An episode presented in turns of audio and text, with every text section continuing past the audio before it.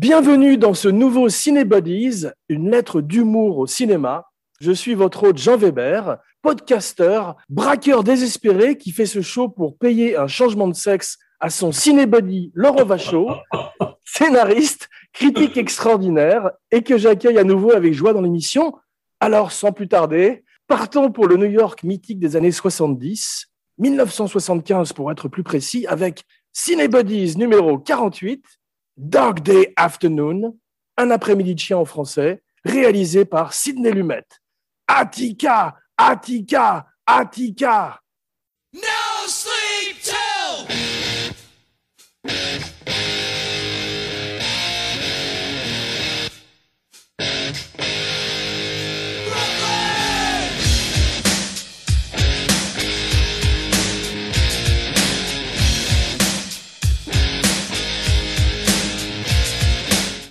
Bonjour Laurent, comment vas-tu? Bonjour, bonjour Cinébody. Ravi de te retrouver pour cette nouvelle aventure dans le Wyoming.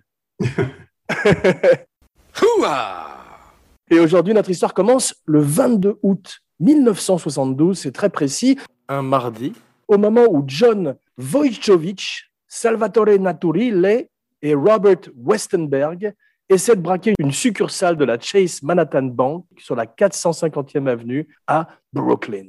À toi. Écoute, alors, euh, c'est un film, encore une fois, euh, emblématique des années 70 qu'on choisit euh, aujourd'hui, hein, puisque c'est c'est probablement le, le- le film le, le plus connu, je pense, de Sidney Lumet, Sydney Buddies. avec 12, ans- 12 hommes en colère. Mais enfin, je pense, moi, c'est celui que je préfère.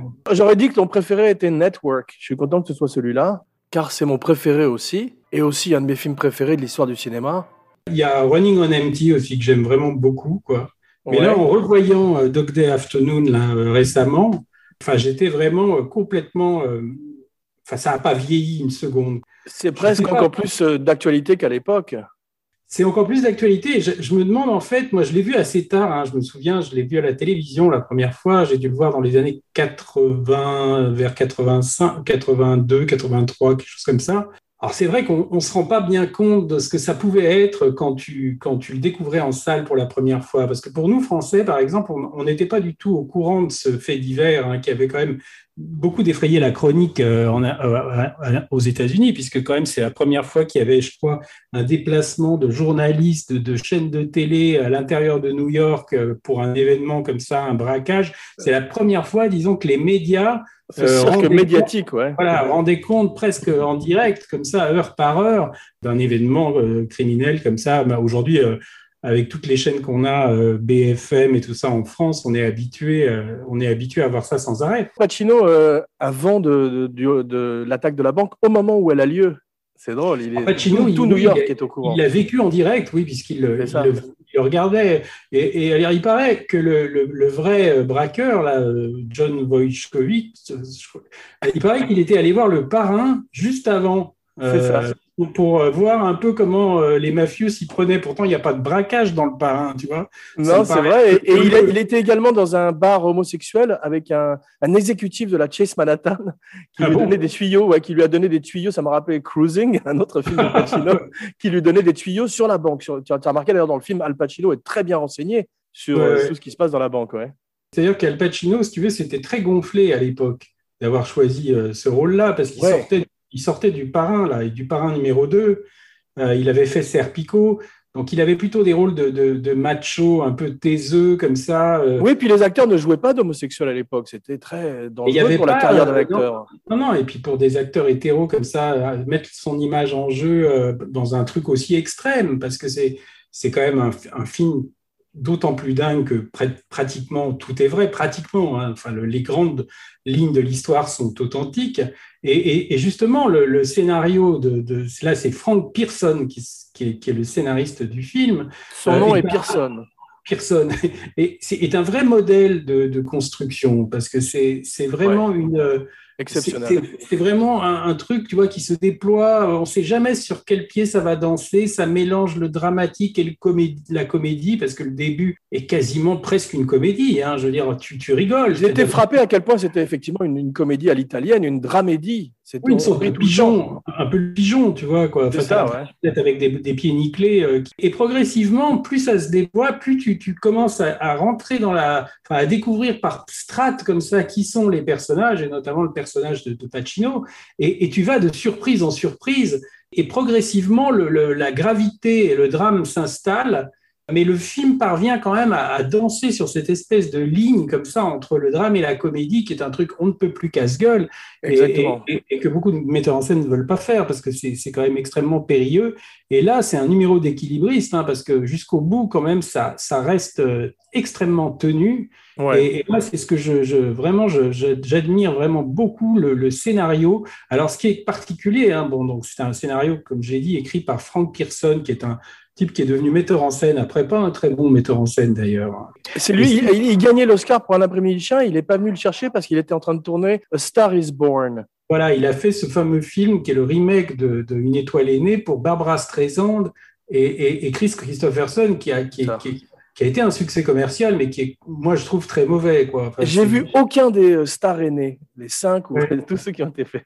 Euh, ce qui est drôle dans ce scénario, quand même, qui a eu un Oscar, c'est que tu sais que ils ont gardé la construction, hein, euh, mais quand ils ont commencé à, à- à répéter, parce que Sidney Lumet est un réalisateur qui aime beaucoup répéter avant les tournages, hein, ils font toujours deux semaines de répétition. Presque comme- comme du théâtre. Et, et quand ils ont commencé à, à répéter, euh, il a, il aime pas beaucoup l'improvisation Sidney Lumet, mais il s'est rendu compte que euh, pour ce matériau-là, il y avait quelque chose qui se prêtait à l'improvisation. Donc, il, a autorisé les acteurs à le faire. Et en fait, ils ont pratiquement refait tout le dialogue, enfin, une grande partie du dialogue du film avec les improvisations. Et avec Frank Pearson euh, présent, c'est-à-dire, ils n'ont pas fait ça dans son dos, tu vois. euh, Ouais, ouais. C'était ces répétitions étaient un rewrite en fait.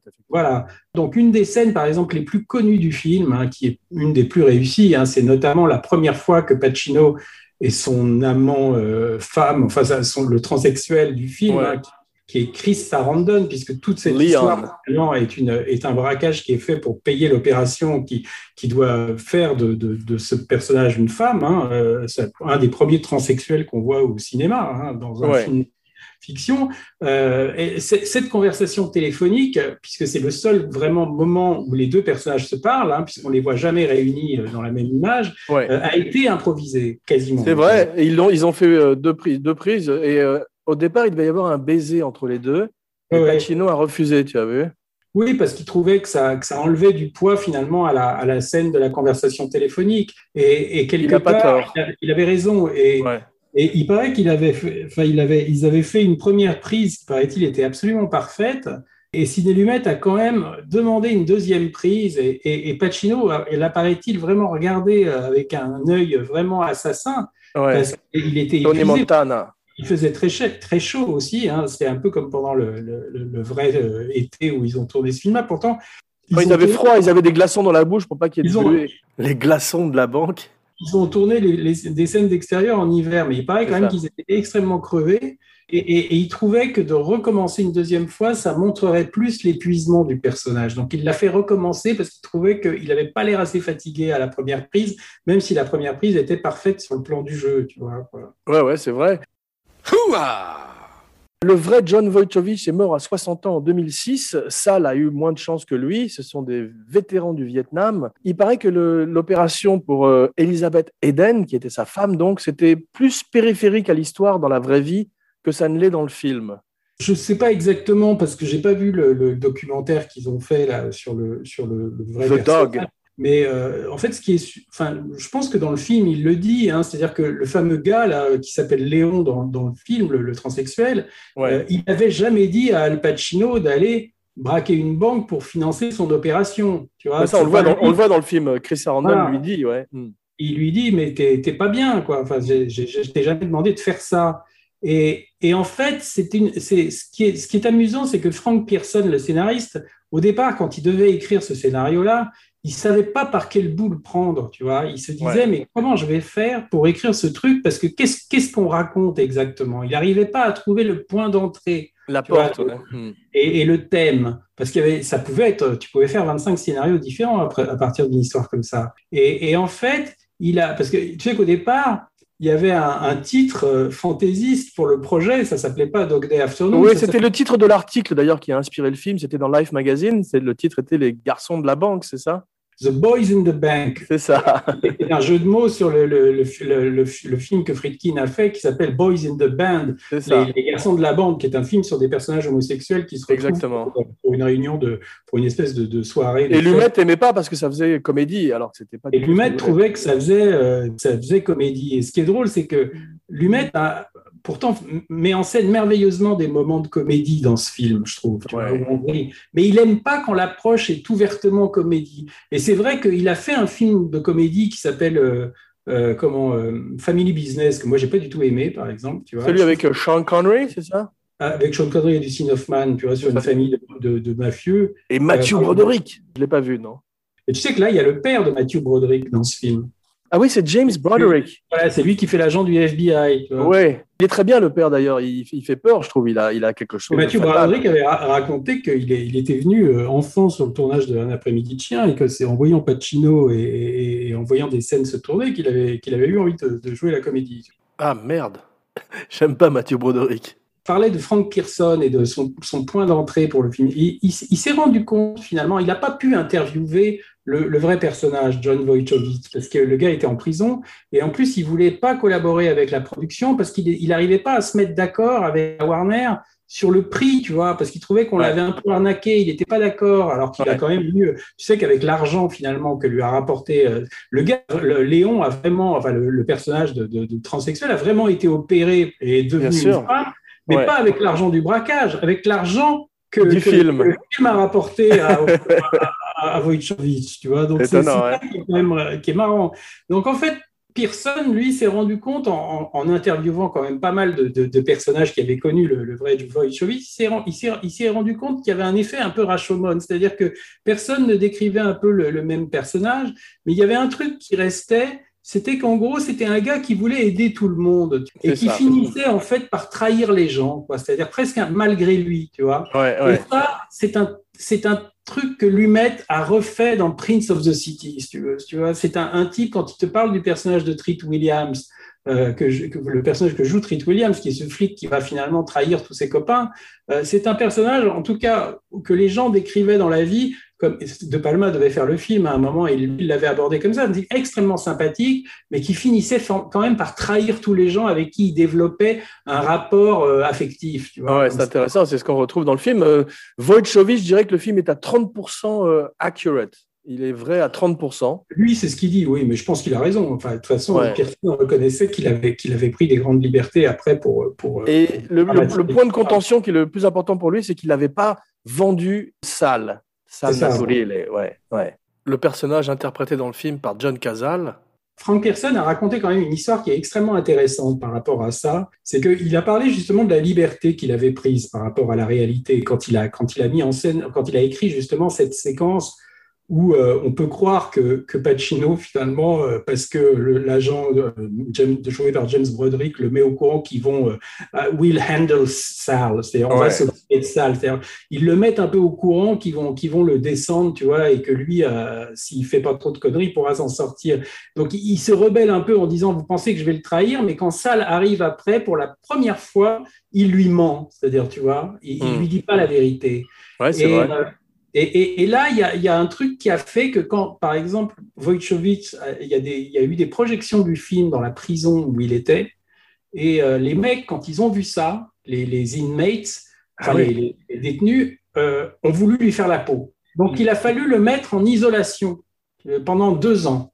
Waouh. Donc le scénariste, lui, après, s'est s'est senti extrêmement euh, coupable, tu vois, en fait, d'avoir presque mis la vie en danger de ce type par un effet scénaristique, tu vois, que les Ouais. autres ont fait pour argent comptant, alors qu'il avait jamais euh, vraiment euh, rien, il n'y a jamais eu cette conversation Conversation secrète, bien sûr. entre l'agent du FBI et lui, tu vois, dans la réalité. Et Oui, ça c'est pose la question, tu vois, de, de, de la liberté que prennent les auteurs et les scénaristes et qui peuvent là, et c'est presque un, ça aurait presque pu mal tourner de- de- de- d'un scénariste qui aurait pu se dire, mais mon, mon Dieu, mais c'est- à cause de moi que ce gars s'est fait tuer après. Ouais. Donc après, on pouvait se dire, bon, il a mis en danger des gens, il méritait d'être en tôle aussi, mais, mais en fait, il a, il a failli être tué pour un truc qui a été inventé, tu vois, et que les autres Ouais. ont fait pour l'argent comptant. Et, et- Il y a un truc qui est formidable, c'est quand le gros directeur de la banque, tous les acteurs sont magiques sont dans ce film, lui dit mais ne te- prends pas pour un ange, tu es, tu es un type horrible, tu nous as foutu Ouais. notre vie en l'air à tous, tu vois, et tout d'un coup ça, il remet les pendules à l'heure et ça c'est bien, je. Alors, il leur a foutu la vie en, la- leur, la- la- leur vie en l'air, mais il y a, il y a un truc que le film décrit extrêmement bien, je trouve, c'est c'est le syndrome de Stockholm, tu vois. C'est-à-dire Oui. c'est- c'est ce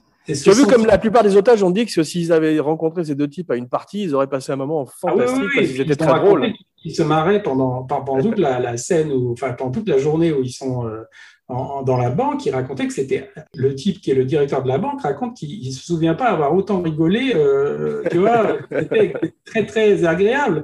Et alors il y a, il y a quelque chose dans la construction. Là, quand je voudrais revenir à la construction du scénario, tu vois, parce que ce qui est, ce qui est difficile avec ça, c'est que quand tu commences avec un personnage aussi branquignol que le personnage de Pacino au départ, parce que avant de savoir qu'il y a toute cette histoire de transsexuel derrière, au départ, on croit simplement que c'est un peu comme le pigeon, c'est-à-dire que c'est des gars qui se sont, euh, enfin, qui avaient un plan, mais le plan dès l'entrée dans la banque part en couille, tu vois. Et, et- et très vite, Mais ils sont, parce ils que- sont très touchants et ils nous mettent immédiatement de leur côté, alors que ce sont quand même des criminels. Oui, mais si tu vois Pacino quand même, qui est plutôt attendrissant, parce qu'on voit quand le troisième gars veut s'en aller, il dit je le sens pas, euh, Sony.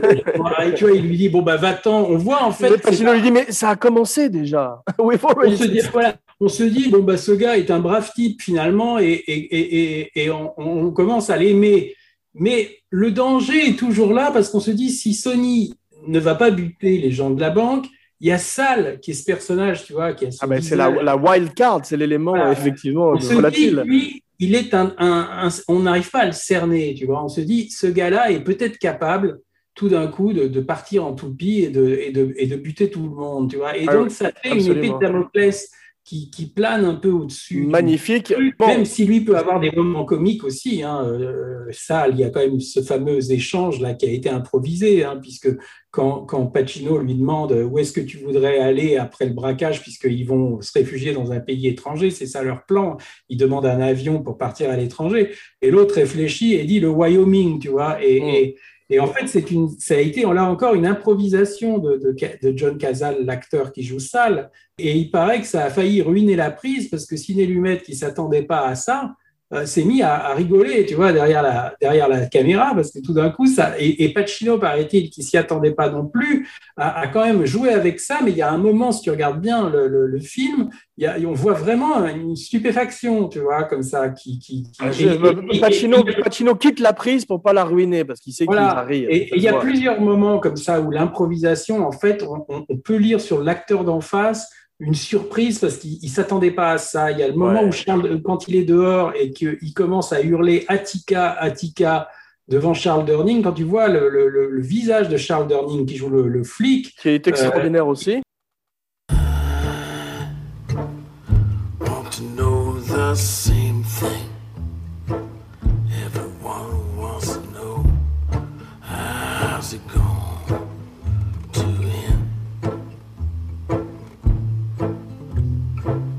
Parlons un peu de John Harlan Casal, si tu veux bien, qui malheureusement est mort à 42 ans d'un cancer. Il nous a quitté beaucoup trop tôt.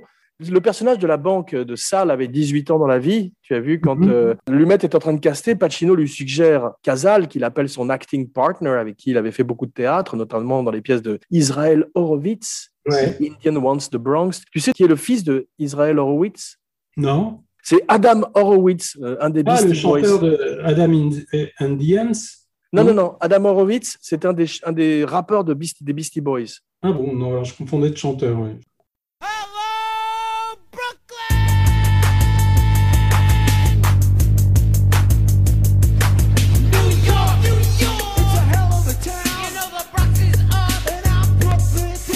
Pacino et Casal sont extrêmement proches l'un de l'autre. Tu as vu le documentaire où Pacino parle de sa relation avec Casal, oui, oui. qui est magnifique. Il parle de l'amour entre Il était un peu plus âgé Casal. que Pacino. Il était un peu plus âgé que Pacino. Casal, 50 hein. plus. Il doit avoir 50 plus. Mais, euh, mais en fait, bon, bah, c'est ce type qui, a, qui en fait, n'a que des chefs-d'œuvre à son actif au cinéma, hein, puisqu'il a joué dans très peu de films, mais qui sont tous des, des, des, très grands films. Il y a les deux 5 parrains, films, 5 chefs-d'œuvre. Conversation secrète et Le Voyage au bout de l'enfer, qui est son dernier film. C'est ça. Il est magnifique, il a effectivement ce visage de mort, on dirait un masque mortuaire. Bon, il y a ce, truc, oui, effectivement, c'était un gosse de 18-19 ans qui était le vrai, qui, le vrai personnage de Sal dans la réalité. Mais moi, j'ai vu une photo de lui, je trouve qu'il il- il ressemble un peu, hein, à- on dirait une sorte de Peter Boyle un peu mince, tu vois, le vrai. C'est drôle. C'est drôle parce Euh, que parce qu'au début, Lumet n'est pas d'accord et au bout de cinq minutes, après avoir rencontré Casal, il dit c'est lui. Il n'y a, il a plus Ouais. aucun doute. euh, Casal avait, avait bien presque 40 ans, non, quand il a fait ça. Casal a euh, 40 ans au moins quand il fait Ouais. film. Là, il a, non, il a 39 ans et Al a donc euh, 34 Mhm. ans à l'époque, c'est ça. Tu as vu, Al Pacino refuse, refuse le film au début parce qu'il est trop fatigué et un peu déprimé après le parrain. Numéro 2. Ouais. Et euh, tout de suite, Lumet part vers Dustin Hoffman qui commence à montrer de l'intérêt et pour pas laisser partir le projet vers Dustin Hoffman, Pacino accepte de le faire parce qu'il sait que ça va être un gros investissement pour lui qui pratique la méthode, qui, se, qui va, va pas dormir et qui va vivre. Oui, parce qu'il y avait, il y avait, il y avait cette fameuse rivalité hein, entre Pacino et Hoffman qui s'est-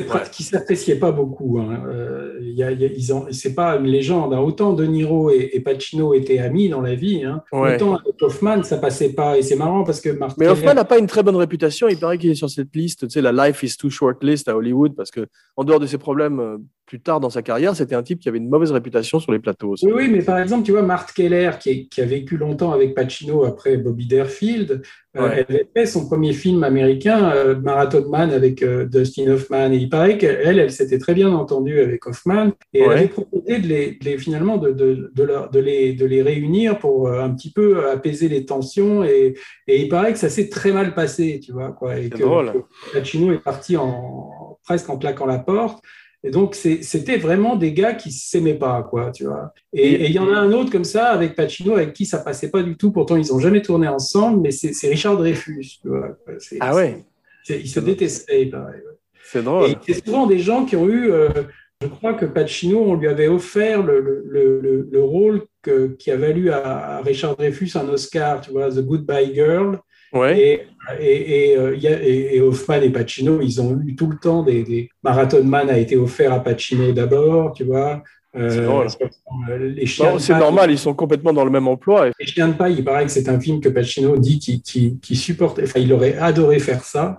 un après-midi de chien de paille. Mais Ouais. à l'époque, il n'était pas connu, tu vois. Mais En il, film, il, ouais. il a toujours voulu tourner avec Pekin Pie, pareil. Alors, je sais pas s'il lui a fait des appels du pied, mais en tout cas, Pie n'a pas eu l'air d'avoir vraiment euh, Dommage. Envie de tourner avec Pacino. Il paraît que Pacino adorait euh, Pekin Pie. Ouais. Et, et, et- et- et je te dis, les hommes du président, il y a eu un moment où Pacino était envisagé parce que Pacino était plus haute que, que Hoffman sur le plan des box-office hein, à cause de Parrain, Ouais. euh, de Serpico. Donc à, à- à ce moment-là, Hoffman était moins, euh, moins commercialement euh, bankable. Tu vois, enfin, il était quand même, il avait fait des succès, mais pas au point du Parrain. Tu vois, pas au point de, de- de- l'autre était Ouais. beaucoup plus coté. Donc on proposait d'abord en général les, les rôles à Pacino. Tu vois. quoi. C'est drôle.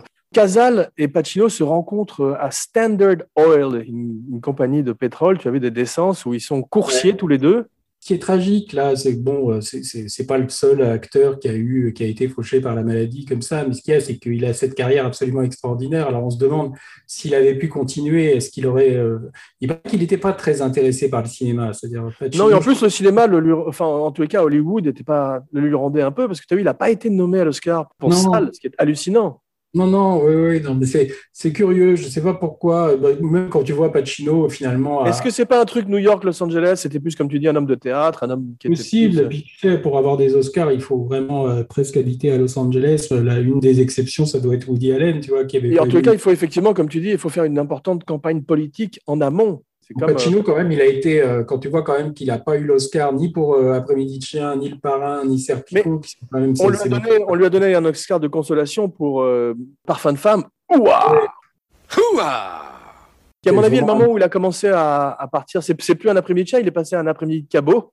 Ouais, ouais. Non, mais là, ils lui ont donné pour les films d'avant et pour pas lui avoir donné pour, euh, pour les autres. Mais c'est dommage parce que je pense qu'il le méritait. Mais quand tu regardes quand même, il y avait du lourd hein, ces années-là. Cette année-là, Laurent et Jean allaient au cinéma.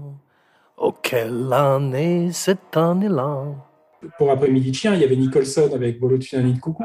Enfin, il y avait des gens qui faisaient des chefs-d'œuvre à l'époque quand même. Ouais, bien sûr. euh, Cette année, non, mais, euh, 75 est une année incroyable en termes de films. Et 74 aussi, si tu vois, 74, tu avais Nicholson pour Chinatown, tu avais Pacino pour Le Parrain Ouais, 2, c'est c'est les années tu avais 70. c'est le- Silverman pour. Lenny. Bah, c'était quand même des, des- des- c'était, c'était du lourd, tu vois. Donc après, je sais pas, est-ce que Pacino le méritait plus que Nicholson, qui est quand même formidable aussi dans Volatility Coucou C'est, c'est très difficile. Après, Ça, c'est les limites de ces compétitions où effectivement. Il n'était pas très populaire à Hollywood parce qu'il habitait pas là-bas et puis je pense qu'il avait une réputation quand même de type un peu compliqué, euh, un peu, euh, un peu euh, comme ça, qui, qui jouait pas trop le jeu des médias, qui, qui, qui aimait pas se faire interviewer. Donc c'est possible que ça ait joué parce que par exemple il a jamais été nommé pour Scarface. Oscar Face, pourtant.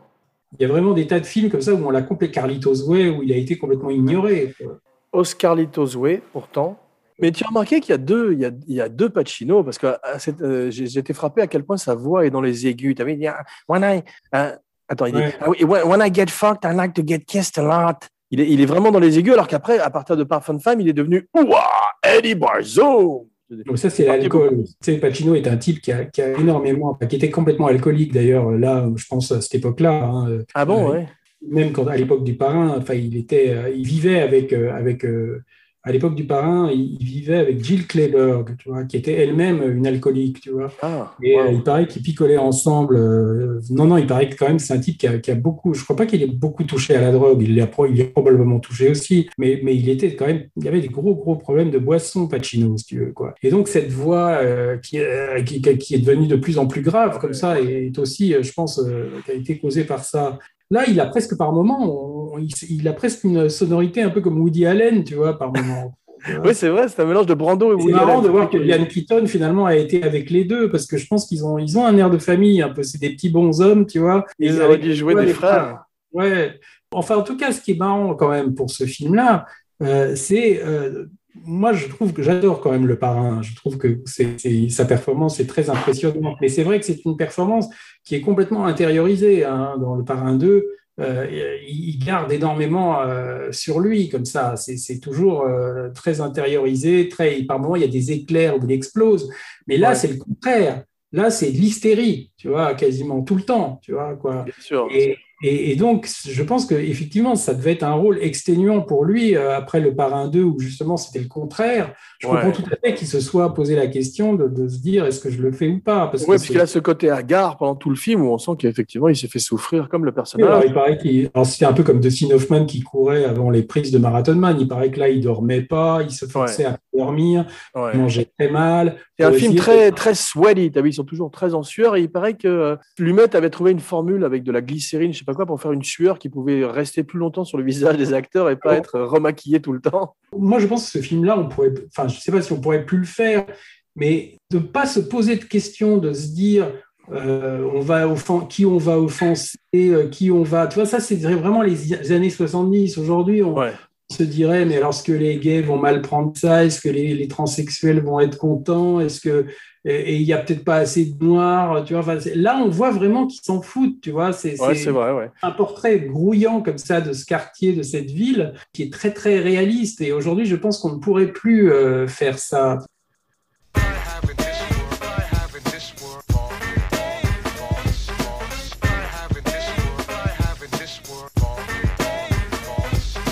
Pacino est né en 40, il a 81 ans aujourd'hui. On parlait de sa voix, j'ai lu qu'il avait commencé à fumer des joints à l'âge de 13 ans. Et euh, effectivement, euh, il boit et il fume depuis l'âge de 9 ans également. Il a été homeless à un moment dans sa vie. Il a habité chez la- l'actrice qui est formidable, Penelope Allen, qui joue euh, la chef des employés de la banque. Penelope Allen, c'est la femme d'un type qui s'appelle Charlie Lawton, pas Charles Lawton, l'acteur. Charlie Lawton, qui est en fait le mentor de Pacino, hein, C'est ça. le gars qu'il a carrément euh, fabriqué, quoi. C'est-à-dire euh, a- un, un professeur de la- de l'acteur studio qui a recommandé Casal pour un après-midi de chien. C'est lui qui en a parlé pour la première fois, c'est Charlie Lawton. Et Pacino a vécu chez Penelope Allen et Charlie Lawton pendant de nombreuses années. C'était quasiment euh, presque son père de substitution, tu vois, parce que le père de Pacino, je crois, a quitté, la a quitté sa mère. Il a été élevé par son grand-père, Al Pacino.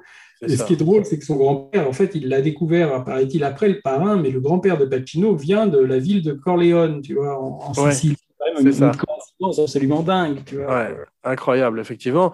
L'année de Serpico, c'est la même année que The Scarecrow. Et tout d'un coup, en 74, le parrain numéro 2. Et Scarecrow, tu vois, qui est un film moi que j'aime bien aussi, hein, qui a eu la Palme d'Or à Cannes, c'est un film complètement inconnu aux États-Unis. tu vois. Et Personne ne connaît ce film-là, tu vois. C'est un film vrai. qui est euh, complètement à l'as. Et, euh, et, et moi, j'avais rencontré Jerry Schatzberg une fois, et il avait euh, essayé de vouloir refaire un film avec Al Pacino, et je crois que Pacino quand même aimait, aimait beaucoup les deux films qu'il avait fait avec lui, mais parce que les deux films avaient eu aucun succès, euh, je pense qu'il n'a jamais vraiment voulu euh, recommencer avec Schatzberg, et Schatzberg en avait gardé un petit peu un, un ressentiment. hein. Il paraît que le, le hold-up aurait été organisé par la famille Gambino, en fait, en secret. Ouais, et qu'il avait des, liens avec la mafia, mais nous n'en dirons pas plus pour ne pas dormir avec les poissons ce soir. Parle plus bas, car on pourrait bien nous entendre.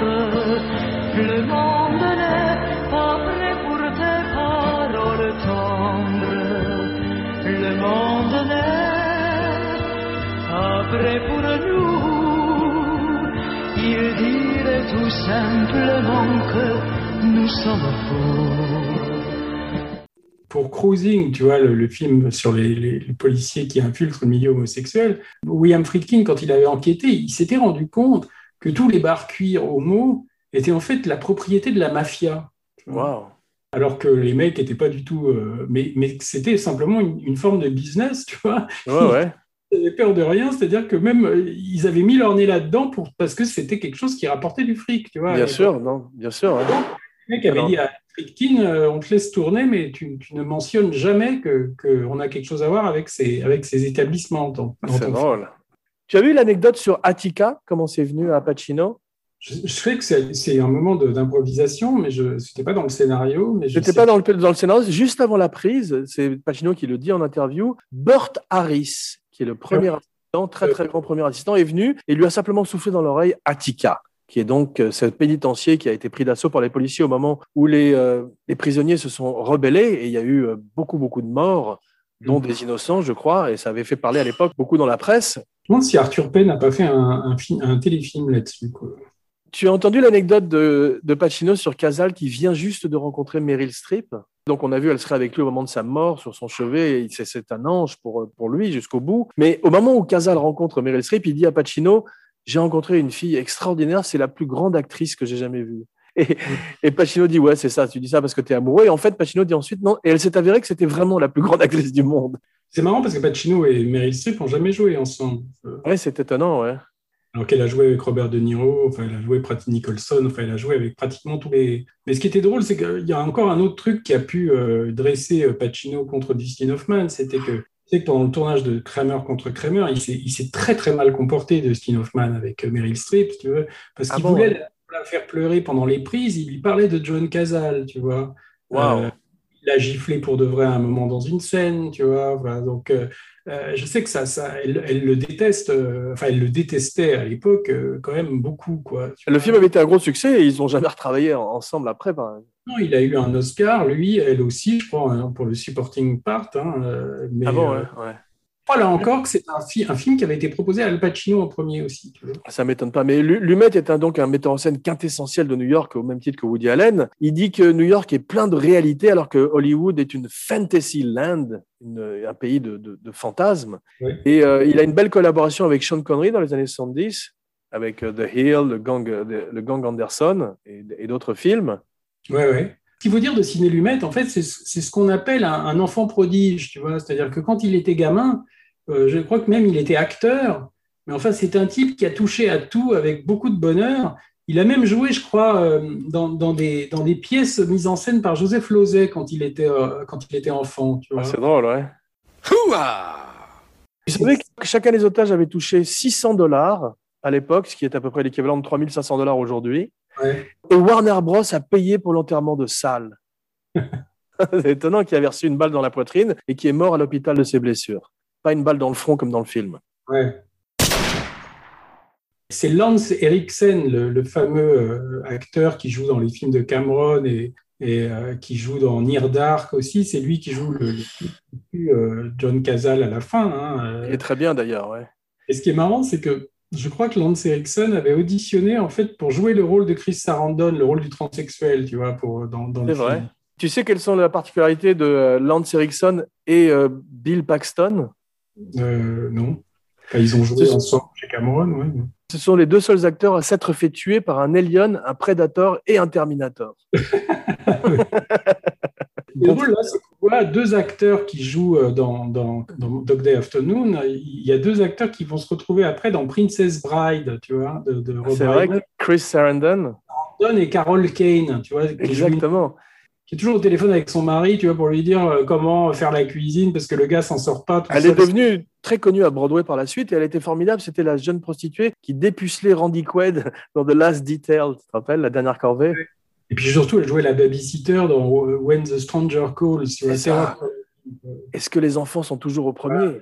Enfin, il y avait que ça de bien dans ce film, c'était juste le- les, les 15 premières minutes, tu vois. Après, je trouvais que ça, ça- c'était pas terrible. Mais, Non, mais- c'est vrai, mais cette accroche était terrorisante. Sans voir le film, on te racontait ça et ça faisait peur. Quoi. C'était C'est ce qui fort. s'est repris après dans Scream, tu vois, dans la première scène de Scream. C'est Yeah. vraiment. What's your favorite scary movie? Et il faut voir quand même que, bon, comme, euh, comme souvent chez Lumet, hein, c'est-à-dire qu'il n'y a pas un mauvais acteur dans le film, c'est-à-dire que tous les rôles sont merveilleusement distribués et surtout les gens à l'intérieur de la banque, tu vois. Il y en a même. Il y a des nanas qu'on voit, des, des, des actrices, elles- je crois qu'il y en a, elles n'ont même pas un mot de dialogue, mais elles arrivent à exister quand même, tu vois. Il y en a une, on voit, elle fait le clown avec le, le, le fusil de. de, de- Elle est formidable, avec celle qui a toujours un chewing-gum dans la bouche, qui est frisée, qui est la comique du groupe. Ouais. Ouais, et, et elle, elle a presque pas de texte, mais elle Ouais. arrive quand même à faire exister son personnage, tu vois. Mm. Et, et- et ça, c'est quand même très, très fort. Et, et le, le, le, le, le gros type là qui joue le, directeur de la, enfin le directeur de la banque. Extraordinaire. Ouais, mais tu sais que c'est un rôle au départ qui avait été proposé à Charles Durning. Charles Durning avait auditionné pour ça d'abord. C'est Pacino après qui est allé voir Sidney Lumet en disant mais non, il faudrait qu'il joue le. Et ça te montre à quel point Pacino en fait avait la main euh, pour le casting, tu vois. Ouais, Et c'est vrai. Puis il s'est entouré de gens qui, avec qui il était confortable, comme Penelope Ouais. Allen, comme John Cazale, parce qu'il savait que ça allait être difficile par ailleurs et qu'il avait besoin d'alliés dans la place. quelque chose que De Niro fait aussi, tu vois, quand Ouais. il a fait Voyage au bout de l'enfer, c'est lui qui a quasiment fait le casting, tu vois. Parce Il que- a été magnifique d'ailleurs de Niro avec Casal parce qu'il il a- il s'est occupé de lui avec les assurances, il a, il a proposé son Ouais. cachet et tout. Et lui et Meryl Streep se sont beaucoup bat- battus, notamment pour que Casal tourne ses scènes en premier pour qu'il puisse terminer le film. Il y a une scène curieuse d'ailleurs, à un moment où, où- où, tu sais, il y a Cazal qui discute avec euh, et qui disent euh, je fume pas parce que le, le, le, le- corps c'est le temple du Seigneur, tu vois. Ouais. Et, et il dit je fume pas parce que je veux pas du cancer, tu vois. Et, et ce qui est bizarre, c'est que dans la vie, il, paraît-il fumait comme un pompier. Bien et sûr, mais c'est ça, et c'est le cancer qui, qui l'a emporté. Mais c'est, il y a une- toute une longue scène entre lui et Penelope Allen où il parle du cancer. C'est effectivement prémonitoire. Mais Pacino dit que cette tristesse euh, vient du fait qu'il avait peut-être justement une préscience, une prémonition de ce qui allait lui arriver par la suite.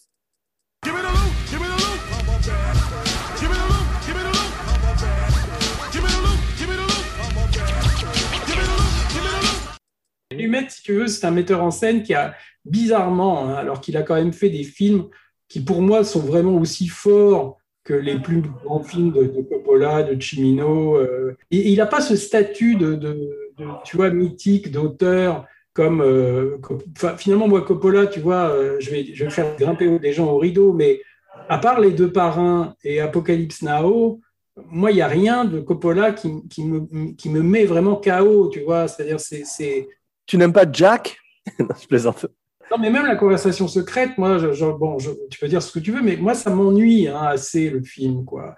Alors que beaucoup, hein. le Parrain 1, le Parrain 2 et, et euh, Apocalypse Now, c'est vraiment des films que j'adore. Mais le- Ouais. le, bout de sa production, moi, il y a plein de films de, de Coppola qui me laissent complètement indifférent. Et Moi aussi, j'aime bien Dracula quand même, mais même s'il n'est pas au niveau des autres. mais Dracula, c'est un bon film de Ken Russell, tu vois. C'est pas mal. Mais moi, il y a presque autant de films de Lumet que j'aime que de films de Coppola, tu vois. Alors, on peut me dire après, oui, mais il a jamais fait un film de l'importance du parrain. Bah, ça se discute, tu vois, parce que Je trouve que, je trouve que celui-ci dont nous parlons aujourd'hui est de la même importance que le parrain. Je oui, et Network aussi, tu vois, et, et- et Ouais. peut-être que ça a moins marqué la, la, la, la, la culture populaire. Enfin, peut-être qu'il y a moins de, de, de gens aujourd'hui qui connaissent euh, Dog Day Afternoon que Le Parrain. Mais, mais franchement, euh, moi, il y a quand même des films de Lumet que je trouve extrêmement forts. Tu vois, Serpico, je trouve que c'est extrêmement fort aussi. Mais euh, il a fait aussi, bon, il- c'est un type qui aimait tourner, c'est-à-dire il aimait pas rester plusieurs années, tu vois, comme Kubrick ou des gens comme ça, Ouais. à, à chaque son prochain film. Donc, il, a- il acceptait souvent euh, des- tout ce qu'on lui présentait quand il n'avait pas de projet bien, bien particulier. Et quelque part, euh, bon, bah, ça l'a conduit des fois à faire des films qui n'étaient pas toujours euh, dignes de son talent, tu vois. Mais Ouais. Et, de- et- et peut-être ne, ne pas avoir l'homogénéité de- des carrières des, des metteurs en scène que tu as nommé avant. voilà, parce que vers la fin de sa carrière, il a quand même fait des trucs, tu vois, style, il a fait un remake de Gloria de Cassavetes, tu vois, avec Ah, c'était Charles- lui, ouais. Il paraît que son Ouais. dernier film est bien, Before the Devil Knows You're Dead. C'est- c'est très très bien, tu vois. Et même, Ouais, moi, j'ai vu, récemment, euh, j'ai vu récemment euh, le film avec Vin Diesel, là, qui est pas mal, quoi. Jugez-moi. Vin. Diesel a des cheveux. Oui, oui, mais c'est pas si mal. hein. C'est- que c'est pas mal. Mais il a fait également The Wiz, euh, la version euh, disco de sont- Ça, c'est The. Wizard of Oz. Ouais, moi, J'avais vu ça, c'était, je trouvais ça terrible. C'est Ouais. Joel Schumacher qui faisait les, co- les costumes, tu vois. Quoi. C'est Et- drôle. Michael C'est Jackson, étonnant. Euh, de Diana Ross, euh, c'est un magicien d'Oz euh, re- re- remis à la sauce. euh, à, la sauce Motown un peu, tu vois. C'est ça. Et le Il y a pas de- de, à propos de Motown, il n'y a pas de musique dans le film, tu as vu, dans Dog Day Afternoon. Il n'y a pas de score. ça, c'est un truc qu'il faut quand même montrer, c'est que il voulait quand même un grand réalisme, un, grand réalisme. Il pensait que si tout d'un coup on mettait de la musique, hein, et notamment sur la fin du film ou sur les moments où, où, par exemple, euh, il parle au téléphone avec euh, Chris Sarandon, il pensait que tout d'un coup ça, ça foutrait le film en l'air. Euh, donc ils ont mis cette chanson d'Elton John, tu vois, qui est, qui est sur le début là, quand, quand en fait ça s'ouvre le film sur des images. Est-ce de qu'elle est musique. Censée être diégétique Elle vient pas de la voiture ou euh, d'une voiture Et après, on voit qu'elle vient de la voiture de Pacino. Ça, Mais voilà. en fait, c'est vrai qu'au départ, c'est un, c'est une chanson que, que la monteuse Didi Allen, hein, qui est une grande américaine, euh, avait, avait placée comme ça pour, pour, pour qu'il y ait quelque chose à- à- au son, tu vois, pour pas avoir juste des plans de New York comme ça euh, sur. euh, remarqué que ça, ça, re- ça, ça commence exactement comme Die Hard with a Vengeance. un petit peu, ouais. Et que euh, Lumet s'était habitué un peu à, ce- à cette chanson, et quand, quand Didi Allen a décidé de l'enlever après, puisqu'ils avaient décidé qu'il n'y aurait pas de musique dans le film, bah, il a dit non, je vais quand même, on va garder la chanson, tu vois. Et ils Ouais. ont trouvé sûrement pour le- la faire Mais le film a ce, a ce côté documentaire, justement, qui est renforcé par l'absence de score. On voit que les caméramans se servent de fauteuils roulants et même de roller skate, un petit peu à la manière de la nouvelle vague. Et ça donne une fluidité dans la banque magnifique. Et on a l'impression de voir par moments euh, des news flash, tu vois, des, des nouvelles qui annoncent Network, comme les scènes à l'extérieur de la banque où il est comme un prophète aussi, quand il s'adresse à la foule. Il avait demandé aux, aux- aux comédiens de, de- en fait, de venir avec leurs fringues, tu vois. C'est-à-dire qu'il C'est ça. n'avait pas demandé à ce qu'il y ait une costumière qui, qui cherche à copier les, les- Par exemple, tu vois, le, le personnage de Wojciech, en fait, dans- pendant le braquage, il a un t-shirt blanc, tu vois. Enfin, quand Ouais. il sort. Chino a une chemise, tu vois. Alors, on pourrait se dire, tiens, mais pourquoi il n'a pas fait. euh, ils ont un bon look, euh, leurs deux petits costumes quand ils entrent dans la banque. Ça m'a frappé à quel point Joaquin Phoenix s'est inspiré du look de Casal dans Joker. Ouais, ouais, ouais.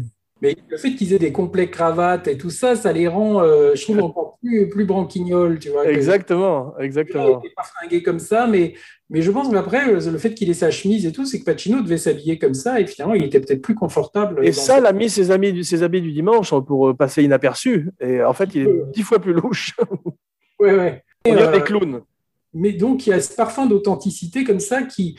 Bon, après, c'est vrai que Lumet s'inscrivait un petit peu, même avec Serpico aussi, tu vois, dans cette espèce de veine que Friedkin avait un peu initié hein, quand même, quand il a fait French Connection, Ouais. de, de- une espèce de réalisme, d'approche documentaire comme ça. À propos, d'ailleurs, euh, euh, Lumet est très aidé par son directeur de la photo, qui est Victor J. Camper, qui est le directeur de la photo de Casavets et euh, de, de- de Friends of Eddie Coyle. Et on retrouve cette esthétique immédiate et urgente des années Ce qui est marrant, 70. c'est que finalement, Friedkin, et son esthétique documentaire euh, qui, a, qui a sûrement influencé Lumet aussi, euh, il l'a devait à Costa Gavras, tu vois, parce qu'il aimait euh, Z.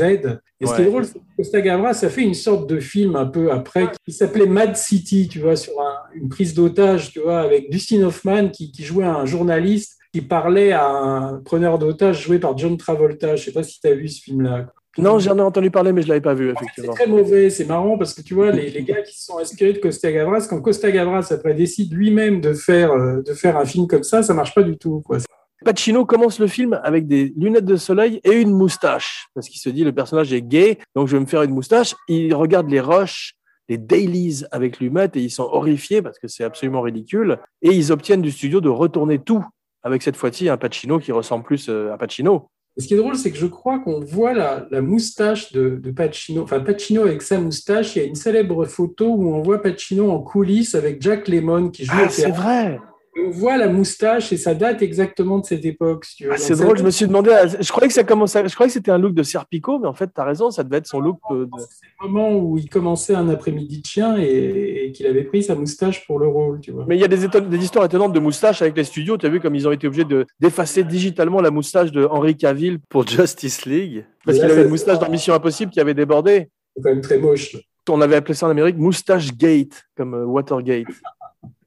ça avait fait beaucoup de, de bruit. Il y a 400 figurants, tu as vu, ils jouent, euh, ils sont carrément en impro, ils jouent euh, ce cirque mé- médiatique et ce cirque à l'extérieur de la banque. Et euh, Pacino et Lumet les dirigent de main de maître avec des, des Ça, mégaphones. c'est un- C'était un sujet, je crois, qui intéressait beaucoup Lumet. hein. C'était de montrer comment la foule, tout d'un coup, après avoir adoré ce, ce braqueur, tu vois, parce que euh, il est extrêmement populaire quand il crie à Tika, tu Oui, vois. puis leur jeter de l'argent, genre Robin des Bois en plus. euh. Voilà. Et tout d'un coup, quand on dévoile qu'il est gay et qu'il y a toute cette histoire complètement folle de, de, de, de transsexuels et tout, on voit que la foule devient homophobe et Ouais. qu'il y a les homosexuels qui viennent quand même le soutenir aussi, tu vois. En fait, qui est un reflet de ce qui s'est passé dans la vie. Contrairement à Cruising, le film a été plutôt accepté par les ligues homosexuelles, mais il y on a quand même une partie qui, qui était contre aussi quand même à l'époque. Oui, mais on voit bien quand même la- comment la foule, tout d'un coup, euh, change de bord, tu vois. Ouais, Et- ouais. C'est très ça, très bien fait. Et c'est pour ça que Lumet voulait tourner en décor naturel et pas en studio. Parce que d'ailleurs, il propose, as vu, il propose à tous les gens du voisinage de les euh, reloger dans un hôtel et la plupart refusent. Et alors, maître dit qu'il a fait le film, en fait, pour la scène où Pacino dicte ses dernières volontés. Une scène réelle hein, que, que a, a vraiment, euh, enfin, il a vraiment dicté ses dernières vol- volontés av- avant de prendre le, le- le bus hein, pour l'aéroport au cas où il reviendrait pas. C'est cette scène et lui, il trouve que Pacino, dans cette scène et dans la conversation avec Sarandon, il dit que c'est les deux moments euh, dont il est le plus fier, tu vois, où il trouve que J'ai j'ai lu euh, à propos de ça, tu sais que tu as souvent des acteurs qui donnent la réplique off caméra à leur partenaire.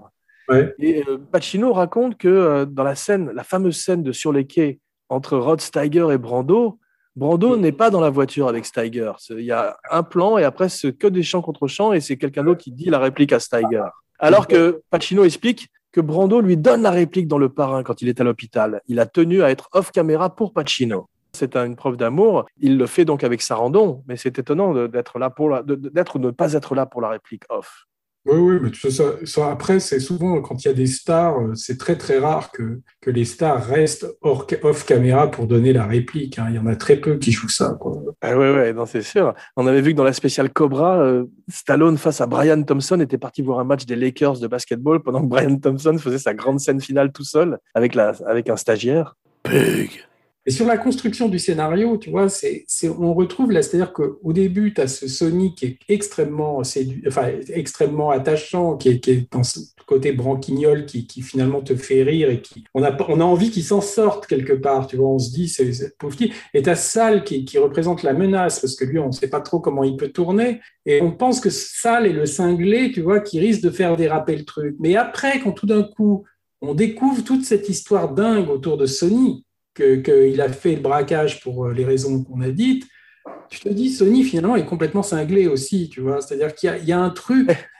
Et Casal est également touchant aussi, lui aussi. en- Ça devient presque normal après, tu vois, parce que quand Sal entend que le- la banque a été braquée par deux homosexuels et qui dit Attends, euh, moi je suis pas homosexuel, tu vois, donc ça. Tu as vu ce qui s'est passé pour cette scène? Et Casal euh, fait arrêter le tournage et demande à Lunette, à- demande à Lumette, à Lunette. Il lui dit mais pourquoi je, je dis cette réplique? Et Pacino, Ouais. qui Pacino qui connaît bien Casal sait que ça va prendre une bonne. Euh, il demi-heure. paraît- il paraît que l'autre, il en pouvait plus, quoi, parce que c'était, il a fallu qu'il se justifie. Enfin, et à la fin, il lui a dit la réplique parce que tu l'as dit, tu vois. Quoi. Il dit la réplique parce que je te dis de la dire. Et Casal lui dit mais pourquoi tu me l'as pas dit tout de suite? Et, Ah. et il a fini par la faire magnifiquement. Le film deviendrait un outil pour la police dans le cas des prises d'otages. Et il y a des gens qui viennent pour ouvrir un compte à la banque dans la rue. Ils croient que c'est une vraie banque. Pacino, je ne l'ai jamais vraiment interviewé. Je lui ai posé quelques questions pendant une, une conférence de presse, mais c'était quand même assez. euh, Mais tous les gens racontent en gros qu'il a. Il y a William Friedkin ne sera pas d'accord, mais William Friedkin ne te dit pas que Pacino avait un comportement de star, tu vois. quoi. C'est-à-dire que c'est pas quelqu'un qui, qui a des exigences démesurées, c'est juste quelqu'un qui est complètement dans son espèce de perfectionnisme, de trucs qui, qui peut rendre les metteurs en scène cinglés. Ouais. Et il avait des problèmes avec Pacino parce que Pacino euh, voyait les protestations des homosexuels pendant Cruising et que ça le rendait extrêmement inconfortable, tu vois. Et, Ouais. et- il était nerveux. Frank Pearson écrit souvent des personnages comme ça de rebelles qui sont contre le système. C'est lui qui avait écrit Cool Hand Luke, qui est un La peu l'original. Ouais. Luke la main froide, qui est un peu l'original de ce personnage, qui est contre The Man, comme on dit en Amérique, contre le système.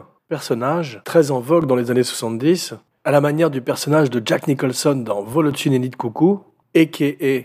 un justicier dans l'asile. Lumet a fait un truc extraordinaire. Il a délibérément coupé la communication entre tous les chefs de département de son film de façon à ce qu'il n'y ait pas de cohésion dans le look, mais que ça ait plus un look de la vie réelle et que ça n'ait pas tout d'un coup ce côté euh, harmonieux des films.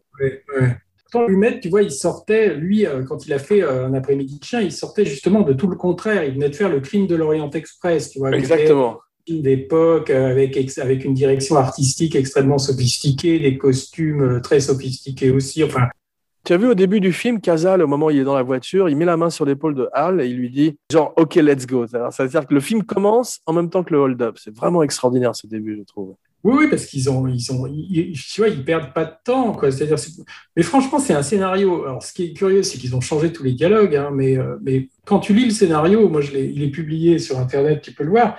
C'est à la fois extrêmement différent parce que tout le début n'est pas tout à fait écrit comme ça, mais c'est quand même, enfin, tu vois que la structure est là, quoi. Donc, en fait, il a eu un Oscar pour un film finalement qu'il n'a pas complètement écrit puisque les dialogues sont pas complètement de lui, mais, euh, mais quand même sa structure est là, quoi. Et donc, ça te- Absolument. Et euh, Pacino, tu as vu comme il est obligé de sauter pour euh, taguer les, les caméras de surveillance? Il est trop petit. Oui, mais ça, ça participe de- du comique du début, tu vois. Exactement.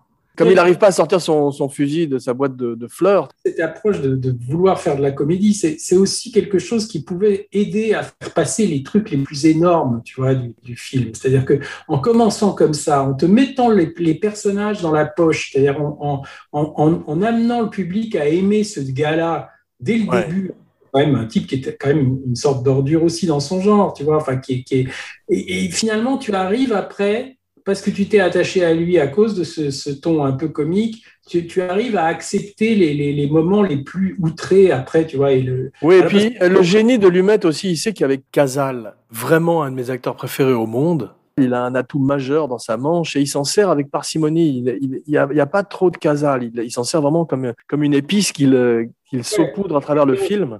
le danger de ce film, c'est qu'on ça aurait pu être le truc, tu vois, où les gens se disent putain tout le début est génial, mais alors après quand il y a cette histoire où on se rend compte que c'est un transsexuel et tout ça, tu vois, on, on aurait pu se Ça dire aurait pu là, être parodique, mais nous sommes, on est dans une Amérique post-Midnight Cowboy aussi. sur le ton, si tu veux, on aurait pu se dire il y a une rupture de ton et ça marche plus, on n'est plus dans le même film après. Et, et d'arriver finalement à harmoniser le, le côté le plus outré de l'histoire avec ce, ce ton de, de comédie italienne presque au début, c'est c'est ça qui est le plus admirable là-dedans, tu vois, parce que c'est. C'est vrai. Je suis d'accord avec toi. Pacino joue beaucoup avec des accessoires. Tu as vu là ce, mouchoir à la main et euh, ça, la clé de l'ouverture de la banque et il s'en sert magnifiquement Oui, comme un acteur de la méthode. Wojtowicz, le, le vrai euh, braqueur, il aimait pas du tout cette idée de, de- du, du mouchoir, blanc. Mouchoir, ouais. Mm. Parce qu'il dit c'est un truc de capitulation, parce que le mouchoir blanc, ça veut dire je me rends, tu vois. Exactement. ouais. D'ailleurs, c'est comme ça qu'il s'en sert pour, pour communiquer avec la, la police.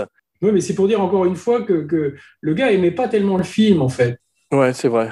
Je trouve que la femme et la mère sont un peu moins bien, un peu trop parodiques. Il a pris cette, cette actrice pour jouer la femme comme ça, qui est en surpoids, tu vois, enfin, pour qu'on se dise, oh là là, mais qu'est-ce que c'est que ça? Enfin, pour qu'après, tu, tu avales plus la pilule quand on te sert. euh, Oui, sort. mais je trouve qu'il il charge cette pauvre femme et c'est pas utile. Il essaie d'en faire une méchante presque et c'est pas, c'est pas, c'est pas mérité.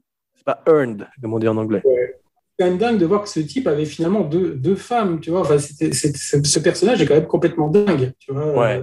Et tu as vu cette caravane qui se déplace à la fin vers l'aéroport? Ça rappelle le cirque médiatique qu'on voit soit dans Sugarland Express ou même avec O.J. Simpson quand tout le monde poursuivait son Ouais. bronco blanc, tu te rappelles? Et ça, c'est aussi prémonitoire. fin du film, par exemple, ce qu'on peut dire, par exemple, c'est que ça se termine en fait. Euh, Les, les derniers plans du film sont extrêmement forts, puisque après que Sal ait été buté, finalement, Pacino, il y a ce long gros, enfin, ce plan assez, pas un gros plan, mais ce plan quand même assez rapproché quand il est maintenu comme ça euh, sur la voiture.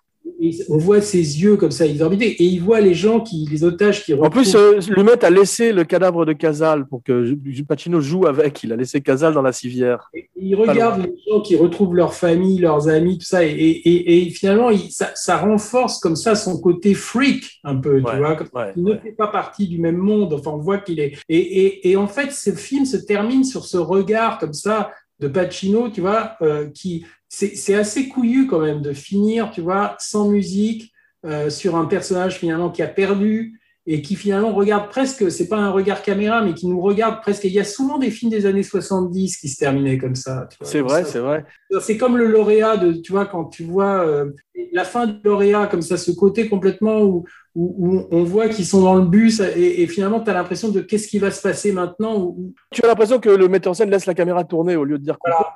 C'est très intéressant, effectivement. et tu entends juste les réacteurs comme ça, des, des avions Ouais, comme ça. Avec cette magnifique lumière d'aéroport nocturne. Tu as vu, ils sont en train de préparer une, une suite, une prequel De quoi? d'un après-midi chien? Oh Ça s'appelle Un après-midi de chiot. non, c'est pas vrai.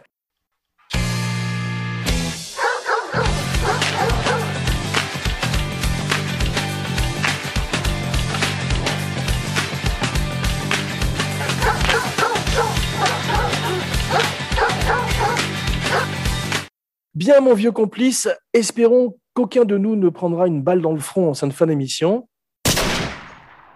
Je me rends pas compte aujourd'hui si c'est un film que, que- on dit souvent ça dans nos émissions là, mais est-ce que c'est un film que les, les jeunes générations connaissent? Parce que tu vois, ils connaissent Scarface, ils connaissent Le Parrain, mais est-ce que ce film-là est populaire aujourd'hui? Je me rends pas bien Je ne sais pas, mais c'est effectivement un film qui est souvent euh, cité par des cinéphiles ou par des gens qui travaillent dans le cinéma et qui reste un modèle de ce mélange de comédie et de drame dont tu parles C'est pour les gens qui et aiment Pacino. d'acting. Une inspiration qu'on retrouve aussi, entre autres, chez les frères Cohen ou chez les frères Safdie, chez tous les frères en fait. Et espérons bien sûr que cette émission donne envie aux gens de découvrir ou redécouvrir ce merveilleux film.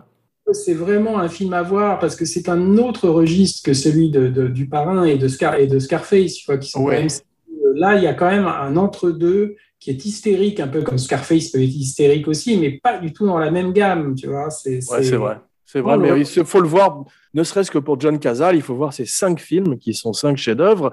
Merci pour ce voyage dans le New York infernal des 70s. Est-ce que je peux te demander une faveur en cette fin d'émission? Allez. Est-ce que tu pourrais dire avec la voix de Polanski, on se retrouve dans quelques jours pour une surprise. Merci de liker, partager, commenter sur iTunes et partout sur les plateformes digitales. Euh, Alors, on se retrouve dans quelques jours pour une surprise. Merci de liker, de partager sur SoundCloud, Stitcher et iTunes. Merci Roman. Plus une bonne critique et 5 étoiles sur iTunes. Merci. Maintenant, ton nom est ta catchphrase.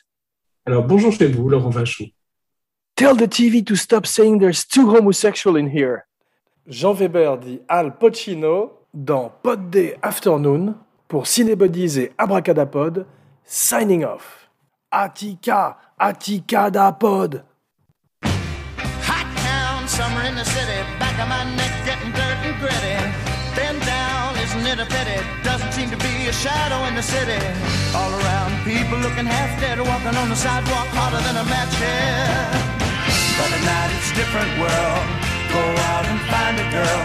Come on, come on and dance all night. Despite the heat, it'll be alright. And babe, don't you know it's a pity the days can't be like the nights in the summer, in the city, in the summer, in the city. Cool town, meeting in the city, dressed so fine and looking so pretty. Cool cat, looking for a kitty, gonna look in every corner of the city.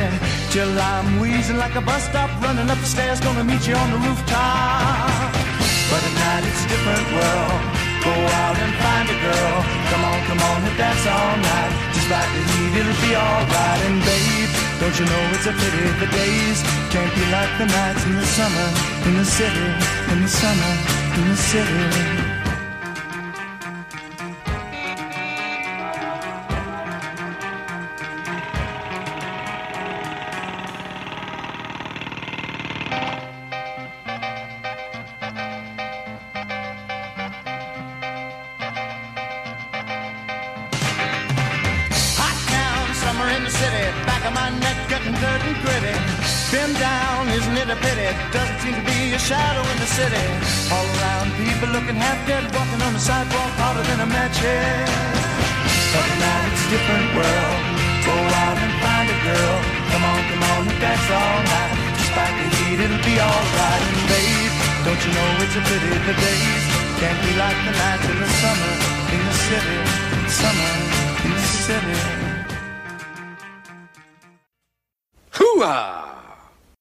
maintenant, il y a une voix qui dit recording. Ah que je ne sois, pas enregistré à l'insu de mon plein gré. On dirait Mother dans euh, Alien, tu sais. Bien, une intro. Pod.